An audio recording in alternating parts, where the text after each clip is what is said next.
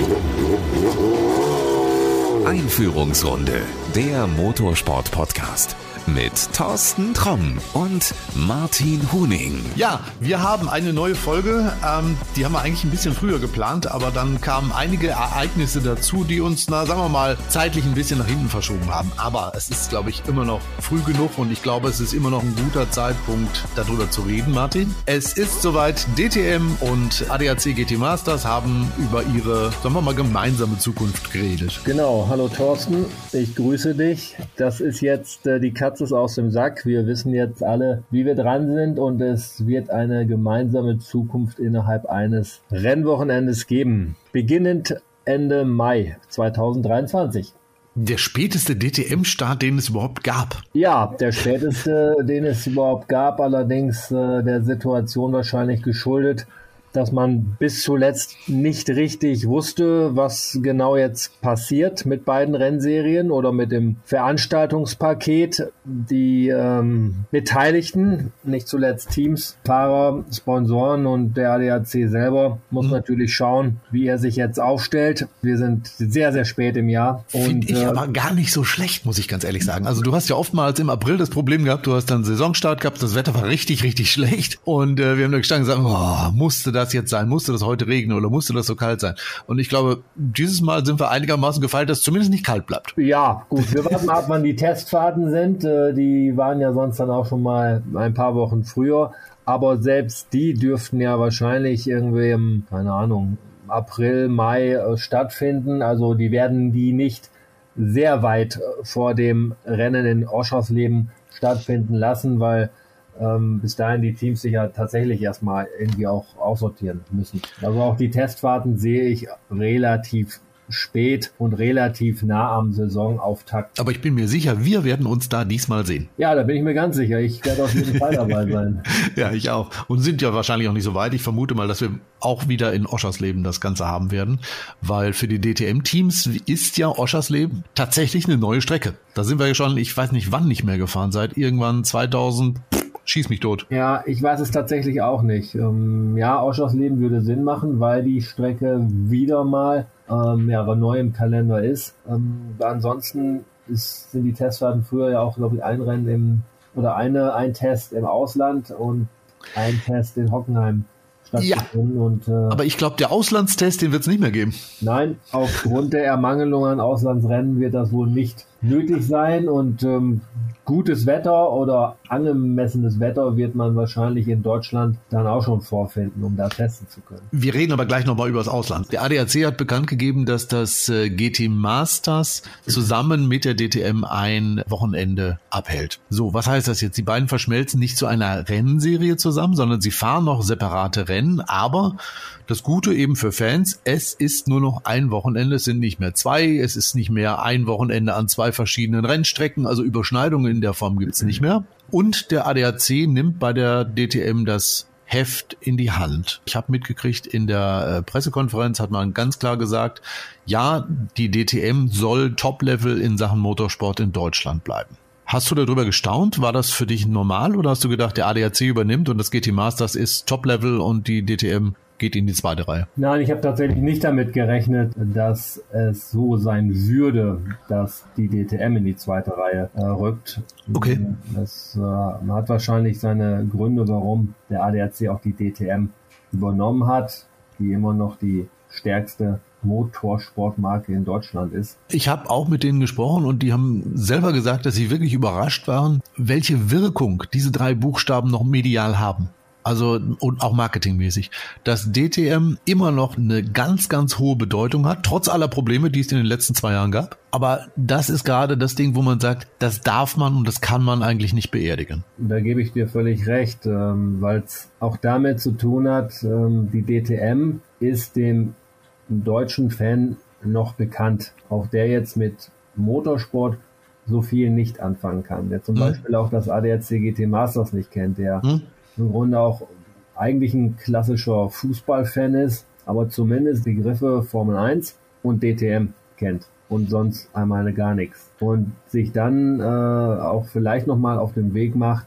vielleicht ein DTM-Rennen pro Jahr zu besuchen, dafür Karten zu kaufen, vielleicht ein Hotel zu mieten und so weiter und so fort. Mhm. Damit hört es dann aber auch auf. Und deshalb ist es auch meiner Meinung nach äh, gut, richtig und wichtig, dass die DTM in welcher Form dann, dann auch immer, dass es keine Class One Autos mehr sind, das waren ja schon GT3 Wagen, aber dass diese DTM weiterläuft, weil ich bin mir relativ sicher, dass diese Fans sich keine Alternative im deutschen Motorsport gesucht hätten, sondern die dem deutschen Motorsport komplett verloren gegangen sind. Also ein, ein großer Teil dessen, sag ich mal so. Also du meinst, diese Fans sind DTM-Fans, denen ist jetzt egal, wer und was da fährt, sondern für die geht's wirklich um diese Serie, um diese drei Buchstaben. Ja, ich glaube schon. Das ist okay. irgendwie gewachsen und alles, was da mit drumherum ist, das ist nun mal auch One-Man, One-Car Motorsport ist, was eine gewisse Übersichtlichkeit der teilnehmenden Personen ähm, noch mit sich bringt. Ja. Das glaube ich schon. Natürlich macht es äh, wenig Sinn, Gott weiß, was für Autos dafür heranzuziehen. Damals waren es Tourenwagen, dann waren es Class One Autos mit, mit äh, Silhouetten von mhm. Tourenwagen. Mhm. Äh, Im Grunde GT3-Autos sind noch frei verkäufliche Wagen. Das sind keine Formelautos oder irgendwelche Exoten. Deshalb ist das noch wahrscheinlich ähm, eine Rennserie oder eine Rennkategorie, der man das Prädikat DTM aufdrucken konnte und auch weiterhin tut. Wie gesagt, das Alleinstellungsmerkmal ist One Man, One Car oder One Woman, One Car. Und das ist, glaube ich, auch ähm, das Erfolgs, äh, ja, einer der Erfolgskriterien der DTM. Da muss ich doch mal nachhaken. One Woman, One Car. Weißt du da was oder meinst du, du müsstest jetzt hier gendern? Weil dann drücke ich gleich auf den Ausknopf, dann bist du raus. nee, ich wollte mich jetzt tatsächlich einmal korrekt verhalten. du bist inkorrekt. Wir gendern nicht. Okay, also. also One Man, One Car. Okay, ich dachte, ja, du hättest in den bleibe jetzt, Ich bleibe jetzt bei diesem Begriff One Man, One Car. Die, die Damen äh, unter den Rennfahrerinnen mögen mir das jetzt nachsehen. Du, wenn die kommen, können wir gerne drüber reden. Also machen wir hier auch einen Platz für frei. Ähm, aber du siehst auch im Moment keine Frau, die wieder in der DTM starten wird, weil ich glaube, für Sophia Flörsch ist dieses Thema endgültig durch. Ich sehe da, nein, ich sehe da tatsächlich jetzt äh, niemanden. Ich habe hab von niemandem gehört. Es, es kann ja immer was passieren. Es kann auch Namen geben, die wir jetzt beide gar nicht auf dem Schirm haben, aber ich habe da jetzt nichts, was mir einfallen würde. Nein. Okay, dann geht der Ruf raus. Also überrascht uns gerne und wenn irgendeiner, irgendwer was weiß, sagt Bescheid. Wir können gerne mit euch drüber reden und dann reden wir auch über One Woman, One Car. Ausschließlich. Das werden wir tun. Äh, lass uns mal zurückkommen zum äh, ADAC GT Masters. Das bleibt in seiner jetzigen Form nicht erhalten. Jetzt werden die Fans oder viele Fans auch sagen, oh, aber das war doch immer so gut und da haben wir doch 16 Jahre uns dran gewöhnt. Es gibt eine Änderung, die ich persönlich sehr spannend finde. Ja, ich verstehe ich sehr gut, dass du die sehr spannend findest. Ich finde sie auch sehr spannend und es war sogar die von mir präferierte äh, Variante. Wenn ich jetzt über verschiedene Sachen nachgedacht habe, also im Vorfeld der Bekanntgabe, ja. ähm, was, was wäre vielleicht das Beste oder das am wenig schlechteste, um es vielleicht so zu formulieren. Ja. Äh, habe natürlich auch damit gewissen Leuten gesprochen. Gebe zu, dass das die Idee ist, die mir dann, als sie auch so bekannt gegeben worden ist an dem Donnerstag, am besten gefallen hat. Aus meiner Sicht, ich muss das wirklich aus, aus meiner Sicht als Zulieferer im Bereich ähm, Automobilindustrie und Motorsport, mhm. als Partner von Serien und Teams und auch als Fan so äußern. Jede, jeder andere hat seine eigene Meinung dazu. Manche Teams haben ihre eigene Meinung zu, manche Fahrer haben ihre Meinung zu. Ich kann das jetzt nur aus meiner Warte betrachten. Wir müssen, glaube ich, noch einmal kurz aufklären. Wer es nicht genau weiß, also das Besondere ist jetzt, dass das Feld des ADAC GT Masters mit seinen GT3 Autos zusammen mit LMP3 Autos fährt. Also die, die bislang im Prototyp Cup gefahren sind, fahren jetzt zusammen mit den GT3s in einem Rennen. Also ähnlich, wie man das ja auch in Le Mans kennt, also wo die Prototypen mit den GTs zusammenfahren. Genau so ist das. Und auch in der ELMS ist das mhm. so, wie schon ne, Le Mans Series. Also ähm, ja, ich, ich habe das Ganze so gesehen, auch im Vorfeld, als die große deutsche Motorsportliga und die DTM ist, sag ich mal, der, der eine Strang davon mhm. mit äh, einem Auto, was mit einer Person besetzt ist. Ja. Und die andere Kategorie, die ich eigentlich ähnlich stark daneben sehe, ist das Thema Endurance, äh, bestehen dann aus ja, LMP3-Fahrzeugen des äh, Prototype Cups Germany und des ADAC GT Masters. Du hast es eben angesprochen. Es gibt Teams, die darüber meckern. Also ich habe auch von Fahrern sogar gehört, die gesagt haben, Alter, da hast du keine Chance. Das Ding ist drei Sekunden pro Runde schneller. Den kriegst du nicht eingeholt. Ähm, siehst du dies als ein echtes Problem oder ich zumindest glaube, man wird da wahrscheinlich irgendwie eine Balance finden, dass die, dass die nicht die GT-Autos umkreisen. Du, ich, ähm, ich habe mir neulich mal einen, einen Start ähm, angesehen eines entsprechenden Rennens, wo beide Kategorien zusammenfuhren. Ja, die LMP-Fahrzeuge hm? waren vorne vor. Man kann es wahrscheinlich über eine, eine BOP oder wie auch immer etwas reduzieren. Ich habe eigentlich wahrgenommen, wenn ich mir die, die Oschoff-Leben oder Entschuldigung, die Hockenheim-Zeiten angesehen habe, wo ja die LMP3 und die GT3 gefahren sind beim Saisonfinale, ja. dass es da keine großen Unterschiede gab. Man muss einfach schauen, auch als GT3-Team, wo man sein Selbstverständnis sieht. Ähm, Habe ich jetzt wirklich ein Problem damit, von einem LMP3 verblasen zu werden, wenn ich dann in der Kategorie GT3 vorne vor bin und es vielleicht eine separate Siegerehrung mhm. auch gibt, ähm, im Rahmen von Überraschungen, ich vielleicht auch gesamt auf dem Podium stehe. Äh, das muss ich mir fragen. Es ist nochmal eine andere Sache. Wie ist das mit den Gold- und Platin-Fahrern, die es ja in der ADAC GT Masters nicht mehr geben soll? Bricht da irgendwie ein Markt weg, wobei ich nicht weiß, ob es eher die Fahrer sind, die auch weniger Budget mitgebracht haben, sondern mhm. anders eingesetzt wurden. Ich muss vielleicht da unternehmerisch denken. Wenn ich jetzt das mal als Teampartner sehe, also ich, ich wir sind ja von Raveno auch, auch Multipartner, nur ich ja. habe jetzt ein Team, was ADAC GT Masters gefahren ist. Dann wäre es mir lieber und ich würde wahrscheinlich auch die weitere Zusammenarbeit davon abhängig machen, dass es da fährt und existiert, wo der Fokus des deutschen Motorsports liegt. Und da zum Beispiel auch mit GT, mit LMP3 Autos im wichtigsten deutschen Motorsportformat äh, unterwegs ist. Das ist mir lieber, als wenn es dann äh, die, die beste, oberste und exklusiv einzige Kategorie ist, aber dann im Rahmen eines anderen sag ich mal, zweiten Veranstaltungswochenendes äh, stattfindet. Das, das geht schon damit einhin, wo, wo gehe ich mit meinen Gästen, mit meinen Kunden mhm. hin. Ich muss, also ich jetzt wieder, wenn ich mich als, als äh, Multipartner sehe, zur DTM hin. Das ist gar keine Frage. Da, da haben wir Partner wie in den Rahmenserien auch. Und da wollen die entsprechenden Kunden und, und unsere Partner dann auch mal hin. Die fragen nach den anderen Sachen leider gar nicht so nach. Das okay. heißt, wenn jetzt ein ADAC GT Masters in ein anderes Wochenende verschoben werden würde, hm. wäre, hm. oder es wäre weiter eigenständig geblieben, mit was für einem Rahmenprogramm auch immer, wäre es sicherlich nicht leichter gewesen, ein Sponsoring oder eine Partnerzuwendung weiter aufrecht zu erhalten, gerade in diesen Zeiten. Also auch wenn das Team in der, in der im zweiten Wochenende oder in der zweiten Plattform in der Box steht und vielleicht beim DTM-Wochenende nicht, das ist mir im Grunde egal. Es muss da stattfinden, wo im Grunde der, der Fokus und die Öffentlichkeit ist.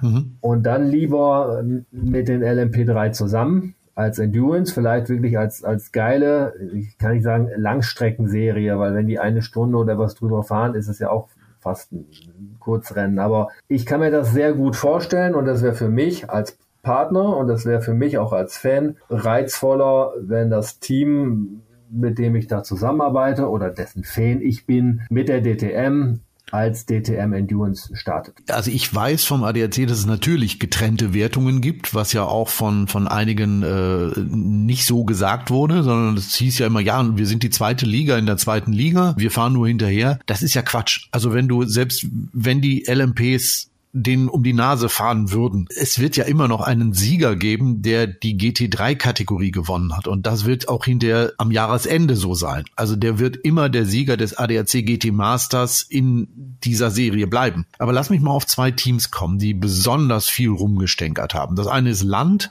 und das andere ist ZVO, also Zarkowski von Om. Die haben erzählt, dass sie, wenn sie in diesem Wochenende mitfahren, dass es für sie schlecht ist, weil sie dürfen nicht mehr in die Boxen rein. Sie müssen sich ein Zelt kaufen. Wenn sie mit Gästen dort sind, dann wäre das doof, wenn das Auto nicht in der Box, sondern im Zelt steht. Dann müssten sie aus ihren Hospitalities zum Zelt laufen. Das wäre sonst immer direkt an der Box gewesen. Äh, sind das Argumente, die du nachvollziehen kannst oder siehst du es wie ich und denkst so, ja, die finden jetzt gerade mal eine Ausrede, weil es bei denen eh nicht so wirklich gut lief? Gut, was die Kosten betrifft, kann ich es nicht einschätzen. Ich weiß nicht, was so ein Zelt kostet. Martin, jetzt sorry, aber also wenn ich als Rennteam, als großes Rennteam nicht mal ein Zelt habe, dann stimmt da irgendwas nicht. Also ja. das kannst du mir nicht erzählen. Die fahren in anderen Serien oder sind in anderen Serien gefahren und wollen mir erzählen, die haben kein Zelt. Das ist Quatsch. Ja, ich, ich weiß nicht, ob da irgendwas vorgeschoben ist oder wie auch immer. Du musst es dann im Grunde auch kaufmännisch denken und du, du musst dein Team auch über dieses Wochenende vermarkten.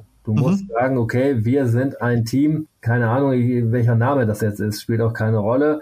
Wir fahren das ADAC GT Masters, die Wertung ADAC GT Masters im Rahmen der DTM Endurance. Mhm. Diese Teams sind mhm. ja nicht nur ADAC GT Masters Teams, sondern sie sind DTM Endurance Teams, eben auch mit diesen drei Buchstaben. Und wenn du Sponsorenakquise machst oder, oder anders mit Geschäftspartnern was zu tun hast, dann musst du dich nicht auf dein eigenes Team beschränken und, und, und anfangen vielleicht äh, ja, verbittert zu sein, sondern du musst das Veranstaltungskonzept verkaufen. Du fährst nicht irgendwo im, im, im Nirvana rum oder was weiß ich, sondern du fährst bei der DTM rum. Und ganz ehrlich, wenn ich einen Partner suche, der seinen, seinen Kundenkreis oder dessen Kunden aus Deutschland kommen, die wollen lieber dann zum Nürburgring fahren, zum Hockenheimring fahren oder, oder was weiß ich, äh, zu den anderen Rennstrecken fahren und nach Oschersleben fahren, ja. als wenn ich meinetwegen meinem Team, was ich, was ich sponsor oder das ein Partner ich bin, irgendwo nach Belgien oder Gott weiß wo nachreisen muss oder nach Paul Ricard oder nach ja. Monza und so weiter. Ich meine, das können die Teams alle machen, wenn sie meinen, sie fühlen sich vertrieben. Ich wäre als, als Partner dieses Teams nicht begeistert, wenn die jetzt per se sagen, wir suchen uns jetzt eine andere GT3-Plattform und fahren in der, keine Ahnung, GT Open oder. Genau, das ist ja auch immer das, was immer als Argument angeführt wird. Ja, dann können wir ja auch da fahren. Ja, fahrt doch da, dann nimmt euch doch überhaupt keiner mehr wahr. Dann fahrt ihr doch total im absoluten Nirvana. Das merkt doch kein Mensch mehr, wo ihr fahrt. Du sagst gerade, diese Aufmerksamkeit der DTM. Mir ist aufgefallen, dass äh, gerade jetzt über diese Kombination DTM, ADAC GT Masters erstmals seit Jahrzehnten auch in großen Medien, wie zum Beispiel der FAZ oder im Sternwille berichtet wurde. Und ich denke, das ist wirklich was, was lange nicht mehr passiert ist. Ja, aber das ist auch irgendwo nachvollziehbar. Das, man hat viel mitbekommen. Mhm. Die DTM war ja da auch personell prominent besetzt und man wusste ja nicht, wie geht es im Grunde damit weiter. Deshalb waren diese Fragezeichen natürlich da erstmal im Raum und viele machen sich Gedanken dazu. Und es ist nun mal Deutschlands heilige Kuh.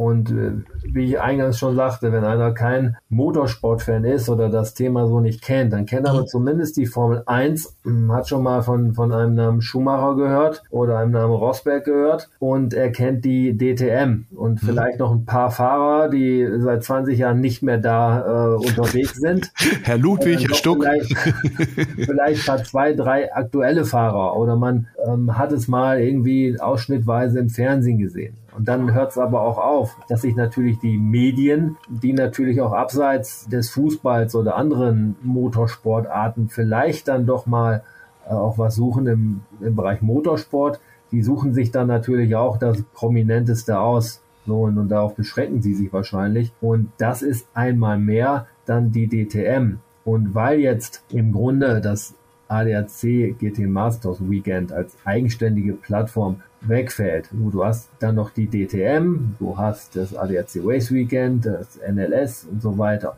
Aber mhm. es wird schon mal übersichtlicher. Und ja. deshalb entsteht automatisch schon mal eine Konzentration auf den übrig gebliebenen. Also und auch deshalb sollten eigentlich auch in der Form, in der Wahrnehmung die ADAC GT Masters Teams profitieren, weil da, wo sie stattfinden, das Gesamte wird dann nochmal etwas prominenter, weil es weniger Veranstaltungsplattformen gibt. Du hast eben was gesagt, ich glaube, das ist vielen noch gar nicht so bewusst geworden. Dieser, dieser Name, dieser neue Name, DTM Endurance, da ist DTM drin. Wir haben vorhin festgestellt, das sind die wertvollsten drei Buchstaben, zumindest im Motorsport. Das ist ja ein ähnliches Logo.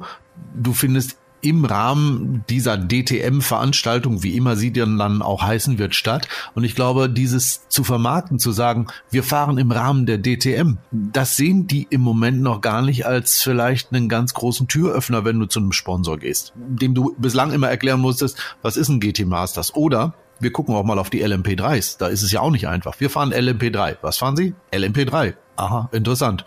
Ich glaube, wenn du sagst, wir fahren in der DTM Endurance, dann kann zumindest auch einer, der nicht so viel mit Motorsport zu tun hat, eher was damit anfangen, als wenn du sagst, ich fahre GT Masters. Ja, absolut. Da sollten die Teams, die meckern, vielleicht doch mal drüber nachdenken, dass man da vielleicht noch mal so ein wertvolles Label kriegt, mit dem man doch noch mal auf Sponsorensuche gehen sollte. Oder vielleicht mal überlegen, ob das ganze Geschäftskonzept vorher auch nicht so ganz gepasst hat. Ja, und es wird ja ebenso argumentiert von den Teams, die dann halt zum Beispiel, die, die gibt's ja jetzt dann nicht mehr, aber dass die DTM Trophy ja. wurde dann von den Teams gegenüber Partner und Sponsoren dann auch ganz klar mit den drei Buchstaben DTM verkauft. Martin, diese DTM Trophy ist aber ein umstrittenes Ding gewesen und äh, ich erzähle jetzt kein Geheimnis, wenn ich sage, dass die die Macher der DTM Trophy, also die ITR, ganz einfach nur die GT4 Germany kopiert, eins zu eins. Die sind damals sogar so dämlich gewesen und haben die Ausschreibung des ADAC original übernommen und haben vergessen, ADAC und Ansprechpartner rauszustreichen. Und das erste Ding, was rumgegangen ist, war ein, ein Lacher in Tüten und du hast gemerkt, die wollen das Ding nur kopieren. Ja, wenn sie gesagt hätten, wir sind nochmal analog dazu eine Meisterschaft wie das ADAC GT Masters, hätte überhaupt gar kein Team da drinnen teilgenommen. Mit den drei Buchstaben DTM Trophy haben sie tatsächlich welche gefunden, die da mitgefahren sind. Genau, und das musst du nutzen. Das ist, äh, ja. das, das, kriegst du ja jetzt irgendwie gratis oben drauf. Ja. Wenn du da startest, dann fährst du bei der D nicht, nicht nur, Entschuldigung, nur der Name ADAC GT Masters ist äh, ja, mittlerweile auch schon historisch und gewachsen und erfolgreich.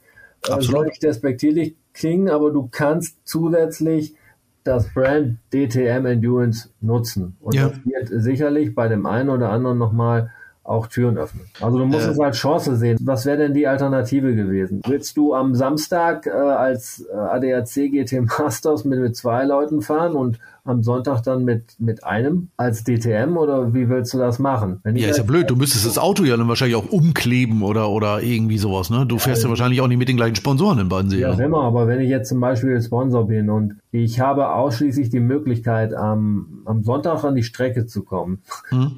bin aber Partner eines Teams, was da am Samstag nur mit zwei Autos startet oder eines Fahrers, der dann hm. im Rahmen dieser Zwei-Mann-Autos startet, so, ja. dann komme ich Sonntag an die Rennstrecke und er sitzt da mit dem Zivilkleidung in der Hospi und, und sitzt nicht mal im Auto. Ich meine, das wäre es doch auch nicht gewesen. Und wenn die DTM als solches aufgelöst worden wäre, wie ich auch schon gesagt habe, dann, dann wäre, sag ich mal, die wichtigsten drei Motorsportbuchstaben in Deutschland wären auch nicht mehr da gewesen. Und das hätte einige Fans wären komplett verloren gegangen. Naja gut, also wir wissen alle, dass Motorsport ist im Moment nicht gerade einfach hat. Also in Deutschland besonders schwierig, ähm, aber auch europäisch ist es ja alles andere als einfach, ein Budget zusammenzukriegen, um in einer guten Rennserie mitzufahren. Oder nee, Quatsch, auch schon unten drunter mitzufahren. So. Aber dass man das jetzt wirklich zu einer Top-Veranstaltung unterhalb der Formel 1 gemacht hat, es gibt ja nichts mehr dazwischen in Deutschland. Du hast Formel 1, wenn die fahren würde, und du hättest das DTM-Wochenende mit allem drum und dran als nächstes. Ich glaube, das ist ein großer Schritt, den der ADAC macht, um Motorsport in Deutschland Deutschland überhaupt erhalten zu können. Ich glaube, in der vorherigen Version eine, eine ITR, die eine DTM veranstaltet und ein ADAC, der einen GT Masters veranstaltet, die hätten wahrscheinlich schon im kommenden Jahr das große Problem gehabt, dass sie gemerkt hätten, es gibt immer weniger Teilnehmer, die sich das Ganze leisten können. Genau, ja. Und darum, glaube ich, ist das, was die gemacht haben, ein wirklich großes Ding, was in vielen Medien aber einfach kurz und klein geredet wird. Ist dir übrigens aufgefallen, dass diese Webseiten von Motorsport Network so vehement gegen dieses äh, Thema, gegen dieses neue Format wettern? Ja. Also Motorsport Network, muss man sagen, ist hier Motorsport Total, motorsport.com. Ich habe das jetzt so entsprechend nicht wahrgenommen, aber ja, ich muss mir diese Seiten dann nochmal genauer angucken, die ich eigentlich auch regelmäßig besuche. Man kann natürlich immer motzen. Zum einen das können die gut. erstmal machen lassen und die Leute arbeiten lassen. Wir lass uns doch mal im Herbst 2023 darüber reden, wie die ersten Wochenenden waren und, und wie es gelaufen ist, wie viele Zuschauer an der Rennstrecke war, wie, wie es medial war. Dann kann man sich das Ganze nochmal ansehen. Ähm, wer jetzt motzt, der, der soll mir halt einen Plan hinlegen, wie es äh, besser gelaufen wäre. Du musst aber dann gleichzeitig an die Medien denken, du musst an die, an, an die Fans denken, du musst an die Teams denken und du musst an die äh, Partner und Sponsoren denken. Da musst du halt dann einen Alternativvorschlag machen, der all diese Leute zufriedenstellt. Also wenn ich da jetzt mal so über die letzten Berichte drüber gucke, dann ist der Tenor eigentlich, dass der Status quo, also wie wir es bis heute haben, am besten war und dass wir diese Zusammenlegung doch auf gar keinen Fall machen sollten. Wie gesagt, das ist halt eben ein bisschen blauäugig. Thorsten, wie lange wäre das denn gut gegangen? Ich meine, viele. Keine zwei Jahre, würde ich viel, sagen. Viel zu viele äh, im Bereich Motorsport leben vielleicht unter einer Glocke und, und manche sind dann auch äh, auch so naiv zu denken, es würde gerade in diesen Zeiten, wo es wirtschaftlich ist, äh, nicht ganz so rosig ist, immer so weitergehen, mhm. wie man es kennt. Und wieso? Wir machen doch Motorsport, wir sind doch ein Team, wir sind doch eine äh, Rennserie. Äh, uns muss man doch Geld dafür geben, dass man sich bei uns werblich darstellen kann oder dass man hier antritt. Das ist alles. Äh, das sind Ansichten aus den 80er Jahren, ne? Ja. So, da hat's funktioniert. Man braucht da auch nicht versuchen, aus einer ADAC DTM, wie es jetzt ja werden wird, dann versuchen, eine, eine, sag ich mal, DTM zu machen, wie man sie von ganz früher kennt, mit, mit Hospipalästen und was weiß ich. Da, da, da muss man einfach mal auch ein bisschen bescheiden sein und bescheiden bleiben. Das äh, äh, große Merkmal sind die drei großen Buchstaben. Ja. Aber sowas kann man auch mal etwas bescheidener äh, spielen. Ich meine, es ist ja dann schon ähm, etwas anders gelaufen die letzten zwei Jahre, aber die, diese fetten, fetten Zeiten sind vorbei, wo wo man dann mit, keine Ahnung, die Leute mit Shampoosglas da in den, in den Glaspalästen rumgerannt sind. Das, ja, aber du musst ja auch sagen, diese Glaspaläste waren ja mehrheitlich auch von Herstellern. Also da hat Mercedes einen Bunker hingestellt, da hat Audi eine Hütte hingestellt, mhm. da hat damals Opel und wer auch immer da mitgefahren ist, BMW, die haben alle ihre eigenen riesigen Hütten gehabt, haben ihre eigenen Gäste gehabt, haben ihre Händler gehabt, alles mögliche. Dafür war es ja ein gutes Marketingkonzept. Ganz genau. Mm, aber die sind ja nicht mehr dabei und das ist auch wirklich wirklich gut so. Ich denke, wenn wir jetzt noch ein oder zwei Hersteller hätten, die so einen, so einen, so einen Glaspalast dahinstellen würden, dann kämst du dir als Team mit deinem Teamzelt, was deutlich kleiner ist, als Schmuddelkind vor. Und dann würden sie wieder alle jammern. Ja, wir sind ja nur die zweite Liga in Hospitality, bla bla bla. Ich finde es gut, dass die Hersteller nicht mehr dabei sind und dass Teams auch mal lernen müssen, ja, kaufmännisch mit dem Ganzen umzugehen. Ja, das ist so. Das musst du einfach ähm, unternehmerisch denken und dich auf gewisse Situationen einstellen. Natürlich hat diese DTM und dieser Zauber der DTM auch für die Fans, das hat schon was gehabt, nur von außen an, an diesem Glashospiz vorbeizulaufen. Und Jein. kann auch einen Reiz machen, nicht rein zu dürfen.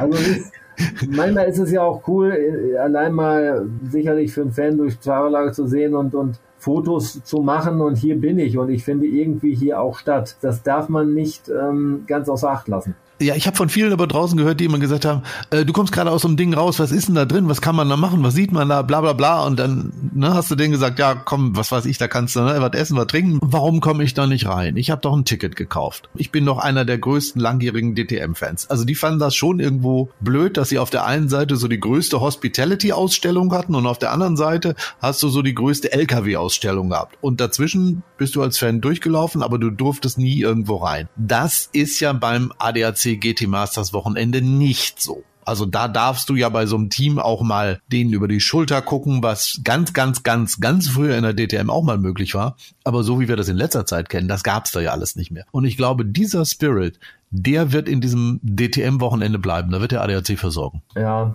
Ja, das kann gut sein. Das ist wirklich, man muss die passende Balance irgendwie finden. Und uh, das ist echt, äh, ist echt keine leichte Aufgabe. Mhm. Man muss ja auch DTM können. Es ist eine starke Marke und dieses Ego der starken Marke und alles, was da drumherum ist, muss man auch pflegen. Das ist klar, man darf es nicht verramschen, aber trotzdem kann man das auch mit einer gewissen Bescheidenheit sicherlich machen. Meinst du, die ITR konnte DTM? Also ich gucke jetzt mal besonders auf die letzten zwei Jahre. Ja, ich habe also ich habe ja mit den mit den Personen der DTM zusammengearbeitet, weil ich ja auch der, äh, Partner der DTM Trophy war oder DTM Classic.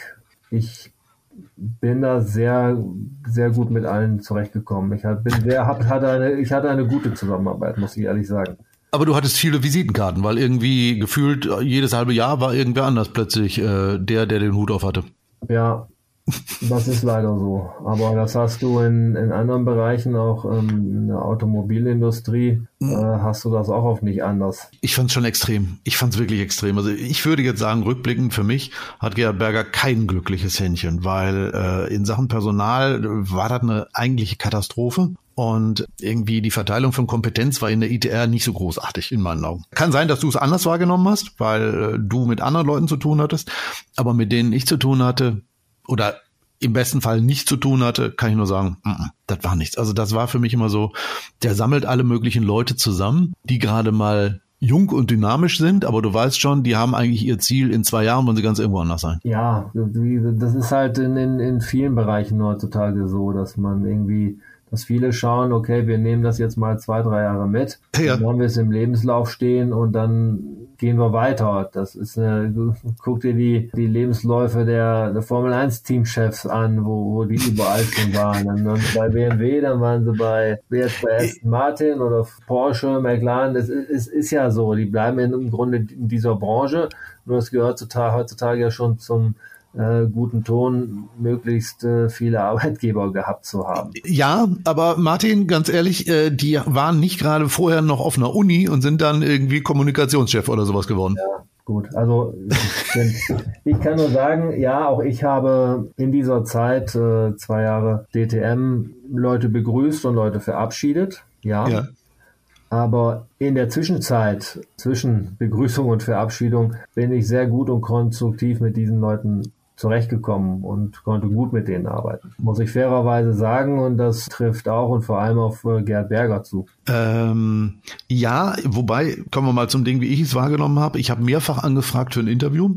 Da musst du ja diese, diese Kommunikationsstelle fragen. Früher nannte sich das mal Pressestelle. Und die hat ganz ehrlich ihren Namen nicht verdient. Das war wirklich eine absolute Katastrophe. Ich habe die wahrgenommen. Das ist eigentlich nur so eine Meme-Fabrik, die, die bei Facebook immer lustige Bilder raushaut. So hier, welches Auto findet ihr besser, das grüne oder das rote? Und dann haben irgendwie 95 Leute aus Indien geschrieben, äh, hello, why don't you race in India? Das was ich wirklich brauche als Journalist, das konnten die nicht liefern. Also die waren bunt, die waren lustig und wenn du teilweise gemerkt hast, dass deren Hintergrund auch RTL ist, ja, okay, aber ihr seid nicht für sowas geschaffen. Und warum der Berger diese Leute eingestellt hat, ist auch darauf zurückzuführen, dass er einfach keine gekriegt hat. Also alle, die Kommunikation können, ne, wie du eben sagtest, die müssen DTM können. Also wer wirklich Kommunikation und DTM kann, die sind gar nicht mehr dahin gegangen, weil sie gesagt haben, mm -mm, ITR, da möchtest du nicht arbeiten. Und ich glaube, da hat er sich selber wahrscheinlich das auch ein bisschen einfacher vorgestellt. Aber einen Namen, über den müssen wir mal reden. Du hast gesagt, Gerhard Berger hast du wahrgenommen als einen Typen, der die DTM wirklich auch nach vorne bringen wollte. Das habe ich in älteren Interviews, wo ich mit ihm an der Strecke mal gesprochen habe, auch so wahrgenommen. Dann hat er ja vor wenigen Wochen ja nochmal Martin Tomczyk als das Gesicht der DTM vorgestellt und er sollte ja alles für die Zukunft fertig machen. Das war ja jetzt nicht. Also muss man jetzt Martin Tomczyk, böse gesagt, als den Totengräber der DTM ansehen? Jetzt ist ja Schluss. Ja, aber nein, das, das wird dem ja nicht gerecht. Ich meine, es hängt halt viel damit zusammen, dass nun mal der ADAC jetzt die DTM übernommen hat. Und wer weiß, wie das sich jetzt personell alles zusammenfügt. Er hat es ja nicht zugrunde gewirtschaftet oder der, der Gerd Berger hat es ja nicht zugrunde gewirtschaftet. Die Situation ist, wie sie ist. Es wäre mittelfristig, hätte es so nicht mehr funktioniert. Und der ADAC hat die DTM übernommen ist so, dass die jetzt, die bis zuletzt aber für die DTM gearbeitet haben, haben bis zu dem Zeitpunkt dann aber einfach ihren Job gemacht und jetzt wird man sehen, was, was daraus wird. Aber es hat ja keiner der Leute jetzt irgendwie einen Schaden auf der, äh, bei der DTM hinterlassen. Man könnte schon sagen, sie haben dafür mitgeholfen, dass das Ding abgewickelt wurde. Also in deren Vision, wie sie es haben wollten. Gut, die DTM besteht und ich glaube, die DTM besteht in dieser Form demnächst besser, als sie in den letzten zwei Jahren das gemacht hat. Aber ähm, die großen Ideen, die sie ja eigentlich hatten, das sollte alles neuer werden und besser. Und ich kann mich nur dran erinnern, in irgendeinem Interview hat Martin Tomczyk gesagt, er müsse auch mal was für jüngere Leute machen, es sollen Hüpfburgen entstehen. Die Visionen, die sie da hatten, selber weiterzukommen und eine eigene DTM zu machen, die haben sich ja nun nicht erfüllt. Also das Ding ist ja jetzt an den ADAC gegangen, weil sie selber nicht mehr weiter konnten. Das weiß ich nicht. Also ganz ehrlich nicht. Wir wissen nicht von den äußeren Umständen, die dafür gesorgt haben, dass die DTM verkauft worden ist. Ich finde gewisse Ideen ja gut. Ich habe selber auch mal angerichtet. Es gibt zum Beispiel einen äh, DTM Autoscooter. So, mhm. DTM dran. Wieso nicht sowas hinstellen? Das war immer schon die Idee nicht nur die Motorsportverrückten an die Rennstrecke zu kriegen, sondern vielleicht dann auch mal ein Wochenende für die ganze Familie zu machen. Und dadurch, dass ich mit der Serie eng verbandelt war und auch äh, Teams da habe und auch oft irgendwie mal, mal Leute mit an die Rennstrecke bringe, habe mhm. auch ich mir natürlich Gedanken gemacht, wie man das attraktiver machen kann, weil es ja nicht schlecht ist. Das ist ja, wir fangen jetzt schon wieder an zu sagen, okay, was hat es runtergewirtschaftet oder wie auch immer. Aber es muss auch immer geguckt werden, was ist denn machbar? Was kann man denn auch irgendwo machen? Sicherlich ist vieles besser als, sag ich mal, 50 Paletten irgendwo ins Fahrerlager zu stellen. ja, das stimmt. Es ist dann immer, wie ich vorhin auch schon sagte, bei dem jetzigen Veranstaltungskonzept, was vorgestellt wurde. Wer, hm? wer der Mods, der, der soll es einfach mal besser machen. Der soll sich ins Auto setzen, der soll sich an den Schreibtisch setzen oder der soll sich an den Hörer klemmen oder E-Mail schreiben und der soll mal was voranbringen. Das ist einfach nicht, nicht immer einfach und das hat mit vielen anderen äußeren Umständen zu tun, ob eine Rennserie jetzt gut funktioniert oder nicht gut funktioniert oder am Ende des Tages auch von jemand anders übernommen wird. Ich meine, das, wie viele Unternehmen haben jetzt in dieser Zeit, die der letzten ein, zwei Jahre dicht gemacht? ohne dass sie jetzt irgendwelche größeren Fehler äh, gemacht haben. Und vor allen Dingen, das sind auch in vielen Fällen potenzielle Sponsoren gewesen oder potenzielle Partner. Ja, guck da, jetzt allein, was du vorhin sagtest, hier ZVO ja. als Team. Zieht ein großer der Stecker, dann findest du nicht mehr statt. Und das hat es immer schon gegeben. Ich mache das ja mittlerweile auch schon eine, eine ganze Zeit und ich habe auch einige Teams gesehen. Da war einer Saison himmelhoch jauchzend und Heide Witzka so, mhm. Und über den Winter, so, Testbild. Schluss, war nichts ja, mehr. In den jetzigen Zeiten ist dieses Problem einfach noch viel größer. Also was du früher irgendwie vor 20 Jahren noch einigermaßen überspielen konntest und du hast dir irgendwo anders ein oder zwei kleinere Partner gesucht und bist dann durchgekommen. Ja, aber das funktioniert heute halt eben nicht mehr. Ne? Ja, und früher war es ja eine, eine Ehre überhaupt in dem Bereich äh, Partnerschaften abzuschließen als Unternehmen, dabei zu sein, war was ganz Großes.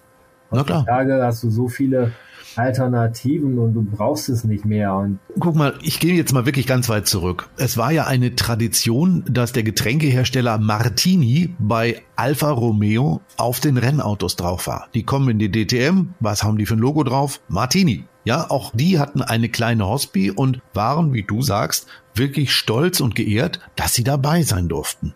Das gibt's heute nicht mehr. Nee, das ist denen egal. Die, diese großen Unternehmen sehen sich dann woanders. Und, und gerade was das Thema Nachhaltigkeit oder andere Dinge betrifft, äh, sagen die, ne, wir, wir brauchen das Thema Motorsport nicht zwangsläufig. So, und die, die halt Motorsport machen, müssen sich mit diesen Situationen abfinden und, und halt sehen, wie sie zurechtkommen. Du sprichst gerade an Nachhaltigkeit. Jetzt nimm mal als Beispiel, was weiß ich, ein Versicherungsunternehmen auch die müssen ja nachhaltig wirtschaften. Das müssen sie auch belegen. So, und jetzt hast du plötzlich, sei es als Krankenkasse oder was auch immer, plötzlich die Idee, oh, wir machen hier wieder eine Vollbeklebung bei irgendeinem Auto. Das kostet uns, ich weiß nicht, sag jetzt mal einen Preis 400.000 ähm, und plötzlich taucht dieses Ding auf. Du musst ja erklären, dass du in einer Serie, wo mit Verbrennungsmotoren gefahren wird, was alles andere als nachhaltig im grünen Sinne ist, dass du da plötzlich Geld reinpumpst.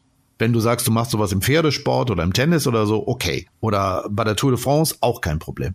Aber wenn du sagst, ja, aber die fahren da mit Verbrennermotoren, dann hast du, glaube ich, als Verantwortlicher schon mal ein Riesenproblem, das zu beurteilen, warum du in nicht grüne Themen was reinsteckst. Ja, genau so ist es. Und das ist halt dieser Trend, der, den gibt es ja schon seit Jahren. Ich meine, auch hier in Ostwestfalen hat es halt auch Unternehmen gegeben, die vor Jahren noch, 10, 15 Jahre eher vielleicht, Sponsoren in der Formel 1 waren. So, Kannst du laut sagen, Schüko, weiß ich, in Bielefeld. Ja, und Großer Fensterhersteller. Genau, und, und der oder andere entdecken halt irgendwo ihren grünen Daumen oder es hat andere mhm. Gründe und dann bist du aus dem Motorsport raus. Und Bist du bei denen mal am Betriebsgelände vorbeigekommen? Ich habe da irgendwie ein Werbeschild gesehen. Da ging es nicht mehr um Formel 1 Autos, sondern da ging es um Energiesparen. Ja, genau. Gut, passt ja dann auch wieder zu, zu der ganzen äh, Branche da. Das ist ja auch, ähm, gerade wenn du dich mit, mit Haus oder, oder energetischen Bauen zu tun hast mhm. ähm, oder befasst, dann sind deren Produkte ja auch Teil dessen irgendwo. Die Sache ist halt, das Thema Motorsport oder das Thema Automobil muss halt wieder auf eine andere Ebene gehoben werden und das muss eine Aufklärung erfolgen, dass zum Beispiel durch die Verwendung von meinetwegen so, so Bioflachs-Material, äh, was Carbon ersetzt oder wir haben jetzt zu 47 Prozent entsprechend nachhaltiges Motorenöl oder lass okay. E-Foods sein, ähm, man ist da ja auf dem richtigen Weg, ohne den Stecker in die Steckdose stecken zu müssen. Und äh, als Sportart insgesamt vielleicht sogar nachhaltiger als so mancher Rasensport. In Summe mit Sicherheit. Bitte? Aber Nachhaltigkeit ist ja wirklich auch ein Thema, was der ADAC ja schon im vergangenen Jahr groß angefasst hat. Also es gibt ja einen Sprit, der ist von Shell entwickelt. Der Großteile dieses Sprits bestehen aus, ich sag jetzt mal im, im weitesten Sinne Müll, was man eigentlich nicht in Sprit reinmachen würde. Und das haben sie jetzt gemacht, dass dieser besondere Sprit im vergangenen Jahr im ADAC GT Masters gefahren wurde. Das wird in der DTM auch der Fall sein. Genau. Und das musst du den Leuten sagen. Das muss einfach auch prominent ähm, bekannt gemacht werden, ja. dass du auch einige Firmen, einige potenzielle Sponsoren irgendwo zurückbekommst und denen sagst, okay, ihr könnt nachhaltig sein und ihr könnt Teil mhm. einer innovativen Technologie sein, was, was Fortschritt, technologischen Fortschritt betrifft. Es ist einfach, du brauchst mehr Verkäufer oder, oder Marketingleute, die das ganze Thema Motorsport insgesamt mehr pushen und dann aber auch die äh, Rennserien, die Rennformate im Einzelnen vielleicht dann nochmal. Das geht aber auch raus an die Teams. Auch die müssen sich mit diesem Thema nach außen verkaufen mehr beschäftigen. Also es reicht nicht mehr irgendwo hinzukommen und zu sagen, bleiben wir einfach mal dabei. Äh, mein Name ist Zakowski, guten Tag, ich habe so ein Team, wir fahren im ADAC GT Masters, geben Sie mir doch mal Ihr Geld. Das reicht nicht mehr. Also da musst du schon mal sagen, warum du da fährst, warum es nachhaltig ist, warum es eine Art, was weiß ich, rollendes Labor für die Zukunft ist und dass du gar nicht so dreckig bist, wie man erstmal denkt, wenn man hört Motorsport. Da müssen die wirklich dran arbeiten, also auch an, an dieser nach außen Darstellung, an einer positiveren Darstellung. Richtig. Ja, gebe ich dir recht. Und du musst einfach auch, du darfst auch nicht daherkommen und sagen, okay, ich äh, will jetzt nächstes Jahr da und da fahren als, als Team oder als Fahrer mhm. und ich brauche dafür dies und jenes Budget, weil mhm. ähm, ich doch einfach fahren will oder ich als Team stattfinden will. Wen interessiert das? Du, du musst, du musst dem, von wem du, von dem du das Geld haben willst, musst du Mehrwert bieten und sagen, okay, äh, was brauchst du. Das ist mein, mein Angebot äh, und dafür brauche ich das. Interessiert mich doch nicht. Man muss mich fragen, was ich, was ich haben will, damit ich selber entscheide, ob, ob es mir wert ist, da irgendwie, ähm, sage ich mal, eine Förderung zu geben oder irgendwie, keine Ahnung, 1000 Liter Motoröl oder was auch immer. Aber ich glaube, auch da hat sich das über die letzten Jahre und Jahrzehnte ja gedreht. Früher wie gesagt, Martini hat sich gefreut, dass sie dabei sein durften und haben dafür ordentlich Geld ausgetan. Das ist ja nicht mehr so, sondern äh, du musst heute zu, ich weiß gar nicht, ob Martini überhaupt sowas noch machen würde. Äh, du musst, musst ja da hingehen und sagen, pass mal auf, ich fahre jetzt im ADAC GT Masters oder ich fahre in der GT4. Ich würde gerne mit euch was machen, weil das und das würde für euch dabei rausspringen. Ihr hättet die Möglichkeit, keine Ahnung, so viel Schnäpse zu verkaufen oder sonst irgendwas in unserem Hospitality-Zelt. Seid ihr interessiert oder nicht? Und wenn die sagen, aber wir wollen uns irgendwie anders darstellen, dann musst du auch mit denen zusammen, glaube ich, ein Konzept erarbeiten als Teamchef und auch als Fahrer. Und das können viele gar nicht. Ja, du willst ja im besten Fall auch ein Return of Invest haben. Ich meine, wenn ich jetzt irgendwo ein Logo irgendwo drauf habe und, und dafür im schlimmsten Fall noch Geld bezahlen muss, mhm. dann nicht automatisch, dass ich da jetzt, sag mal, Geld mit verdiene. Muss ja erstmal, muss es einer sehen, okay, das ist ja noch machbar. Ja. Aber es muss ja auch irgendwo sitzen bleiben und einen Kaufreiz äh, schaffen, dass ich nachher auch noch was davon habe. Und wie gesagt, ich glaube, dieses zu erarbeiten, also überhaupt erstmal zu wissen, wie könnte denn mein, mein Partner in Spee damit Geld verdienen oder wie könnte er da überhaupt irgendeinen Vorteil von haben? Es muss ja nicht mal Geld sein, es kann auch eine, eine, eine Bekanntheit sein. Dem das zu verkaufen und zu sagen, guck mal, das könnte ich für dich machen und mit ihm dann das Konzept zu erarbeiten, wie es dann am Ende funktioniert. Das sind Aufgaben, die sind halt neu. Und sorry, da ist es nicht wichtig, dass man sich bei Instagram mit 27 Millionen Klicks hinstellt, sondern ich glaube, da ist es viel wichtiger, dass du so ein Ding hast. Ja, genau. Das geht jetzt nochmal an die Fahrer und Fahrerinnen raus. Lass uns doch mal am Ende vielleicht über zwei Dinge sprechen, was so Bergers Visionen waren, die es ja jetzt nicht mehr geben wird. Also die Internationalisierung, muss ich sagen, ist ja zum Glück vorbei. Also dieser, dieser Wahnsinn in allen möglichen Ecken dieser Welt zu fahren und festzustellen, hm, da kommt gar kein Zuschauer hin, der uns sehen will.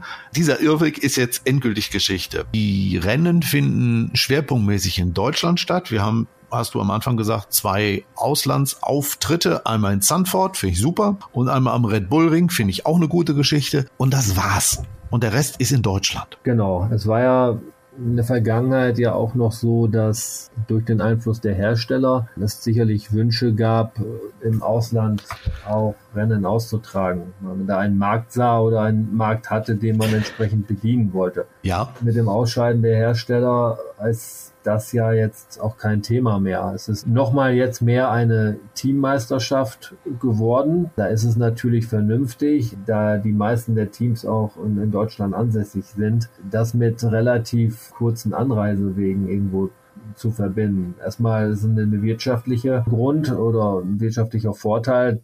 Das andere stößt auch wieder das Thema Nachhaltigkeit an, wenn man jetzt nicht so ewig weit wegreist. Ja klar, logisch. Wenn du die LKWs durch ganz Europa jagst, die brauchen entsprechend Sprit, entsprechend schlecht sieht deine Ökobilanz aus. Oder du fliegst die Fahrer von, keine Ahnung, Ost nach West, von Nord nach Süd. Ja, wenn man das im Ganzen rechnet, dann ist der, es geht ja immer darum, CO2-Ausstoß natürlich so riesig, dass das keinen Sinn mehr macht. Und auch da kannst du das Sponsoren oder Partnern in Spee schwer verkaufen. Genau. Ja. Also ich finde den Rennkalender, finde ich interessant, finde ich gut. Wir Total. Werden, werden sehen, wer im, am Norrisring dann dabei ist. Ich freue mich, dass der Norrisring äh, weiter die DTM austrägt. Ja. Red Bull Ring angesprochen im September, Sanford schon als zweites Rennen Mitte Juni. Mhm. Und ähm, die Saison beginnt erwartungsgemäß spät Ende Mai in Oschersleben. Darüber haben wir gesprochen. Das für mich ein Heimrennen, für dich auch, ne? Ja, es wird dann nächstes Jahr wieder angepasst werden. Aber für mich ein sehr guter Kalender, ehrlich. Ja, also ich auch. Ich habe den gesehen, habe gedacht, ey cool, da haben sie wirklich was was Tolles auf die Beine gestellt. Also ja, wie gesagt, Irrwege der DTM, diese Internationalisierung, endgültig Geschichte. Zum Glück auch Saisonfinale immer immer sehr gut. Absolut. Also das das hat wirklich Sinn. Apropos Irrwege der DTM oder der ITR, äh, die BOP, die die DTM damals für sich hat zusammenbauen lassen, die reichlich für Kritik gesorgt hat und auch bei Facebook von gewissen Leuten sehr lange sehr viel diskutiert wurde mit mal sagen wir mal, nicht ganz so freundlichen Worten. Ähm, die ist zum Glück auch Geschichte. Man hält sich an die gleiche BOP, die auch die Fahrzeuge im ADAC GT Masters nutzen. Das ist eine logische Konsequenz der Situation, dass der ADAC die DTM übernommen hat, äh, da jetzt die Hoheit hat und äh, durch die BOP-Kooperation mit der SRO macht es da ja auch gesteigerten Sinn, das entsprechend anzupassen. Ja, vor allen Dingen, also diese BOP gilt ja in fast allen Rennserien mit GT3-Autos, dass man sich jetzt von einem externen Partner AVL, kann man ja ruhig sagen, sich da eine zusammenbasteln lässt, die so ein Ding noch nie gemacht haben und die von allen Seiten kritisiert wird.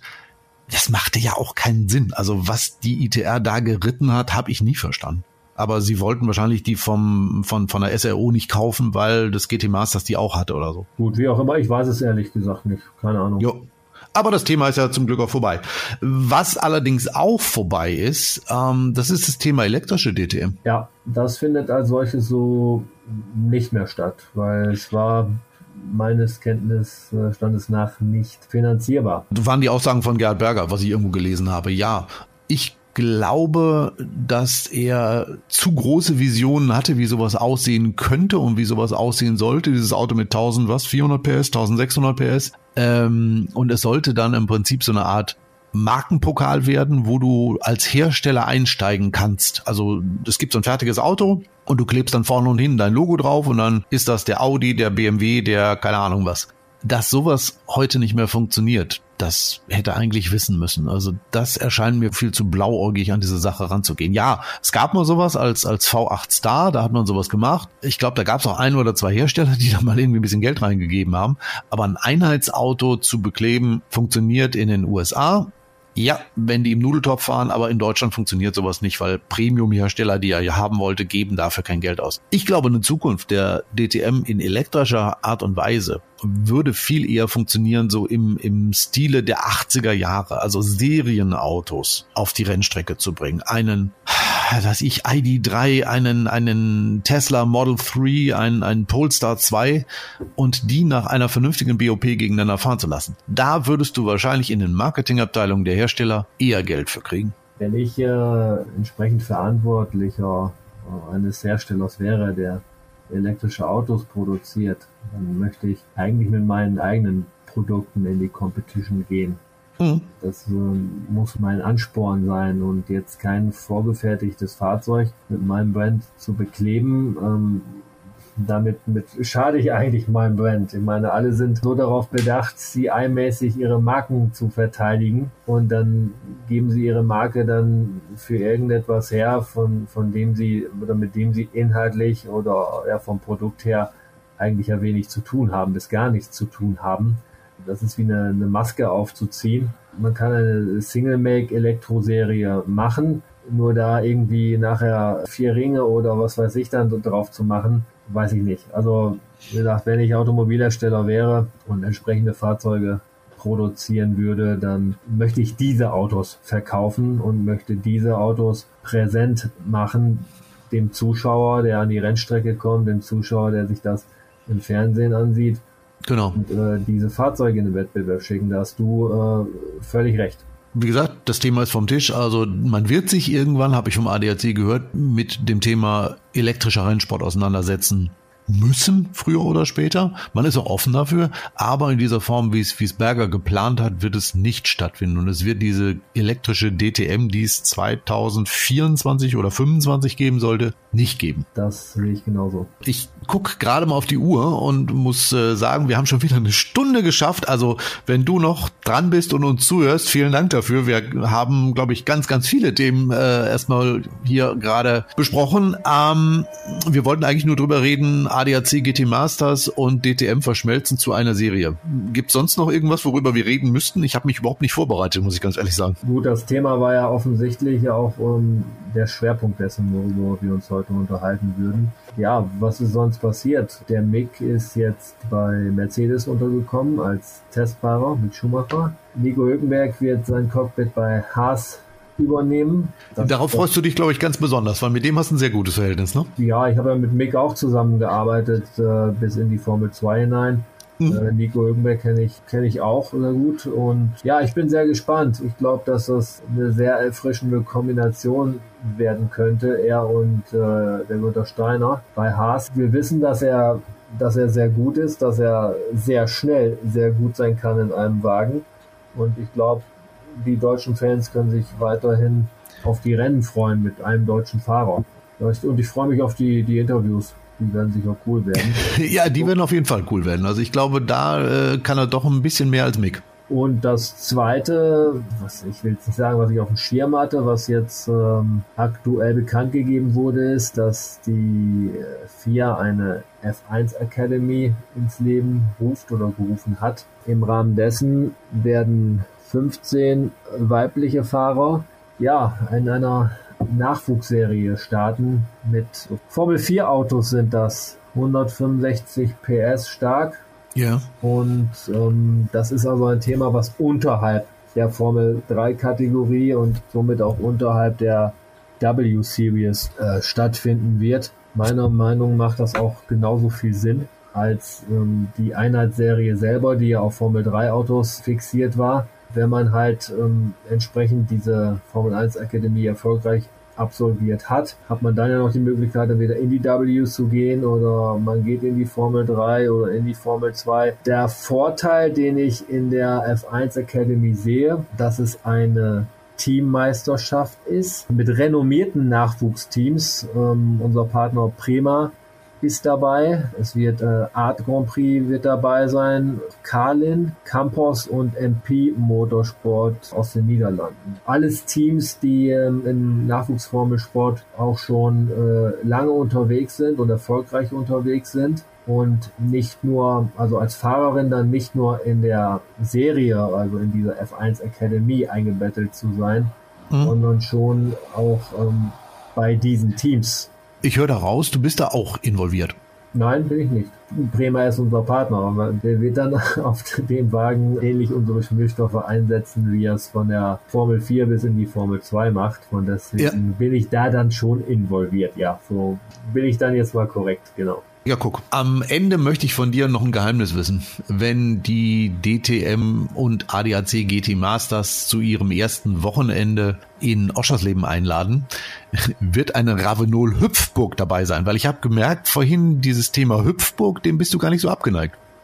Nee, das wird keine, es wird keine Hüpfburg dabei sein. Ach Mann, ich dachte, wir könnten, wir könnten die nächste Runde, Einführungsrunde mal äh, auf einer Hüpfburg machen. Das wäre doch mein Erlebnis. Ja, wer, wer, weiß, was wir da vor Ort dann vorfinden. Keine Ahnung. Es kann ja sein, dass die, die Damen und Herren beim ADAC sich doch was anderes einfallen lassen und wir mal nächstes Jahr eine eine völlig andere Location vorfinden oder Begebenheit, wo wir unseren Podcast aufnehmen können. Wir lassen uns einfach überraschen. Also eine Hüpfburg von meiner Seite äh, nicht.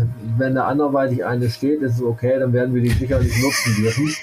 Ja, los, das machen wir. Komm, das ist ein Deal. Wenn der Hüpfburg ist, gehen wir in Hüpfburg. Ziehen und dann gehen wir dann auf die Hüpfburg. Je nachdem, wie das Wetter ist und wer sich sonst noch auf der Hüpfburg befindet, könnte es zu einigen... Ich lass die absperren. könnte es zu einigen Hintergrundgeräuschen können, kommen können und äh, vielleicht finden wir dann ja noch ein paar äh, sehr jugendliche Motorsport-Experten, die uns dann noch zur Seite stehen. Wir warten einfach mal ab, was wir vorfinden werden. Martin, wir dürfen es nämlich sagen, es ist jetzt die letzte Einführungsrunde für dieses Jahr. Genau, das Jahr hat auch nicht mehr allzu viele Tage, deshalb mhm. ist das definitiv die letzte Einführungsrunde. ja. Jahr. Und darum können wir uns aber schon, gute Nachricht, auf 2023 freuen, denn da gibt's uns wieder und äh, ich bin mir auch ziemlich sicher noch vor dem ersten Wochenende in Oschersleben auf der vermeintlichen Hüpfburg oder wo auch immer. Oh ja, bis dahin werden wir auf jeden Fall weiter intensiv verfolgen, was sich so tut und wir werden dann auch entsprechend darüber reden natürlich. Da gehe ich von aus. Aber erstmal machen wir Weihnachten und Silvester. Was machst du? Fährst du weg oder bleibst du zu Hause? Ich, äh, über Weihnachten bleibe ich zu Hause, über Silvester bleibe ein paar Tage weg noch dann wünsche ich dir eine gute Erholung und äh, ja, wir sehen uns in aller Frische dann 2023 wieder. Dann machen wir das Ganze, glaube ich, mal wieder face to face. Dann komme ich mal wieder zu dir nach Werther, dann plaudern wir da mal wieder oder äh, wir gucken mal, wo wir uns gerade in dieser Welt wieder treffen. Genau. Ich wünsche dir auch ein euch ein frohes Weihnachtsfest und danke sehr. Alles Gute, guten Rutsch und bleib und bleibt, äh, liebe Zuhörer, gesund. Das ist das Allerwichtigste. Genau, bleibt uns gewogen und gesund, sage ich immer. In diesem Sinne, bis dahin, wir hören uns. Dankeschön. Ja, ciao. Ciao. Das war Einführungsrunde, der Motorsport-Podcast mit Thorsten Tromm und Martin Huning.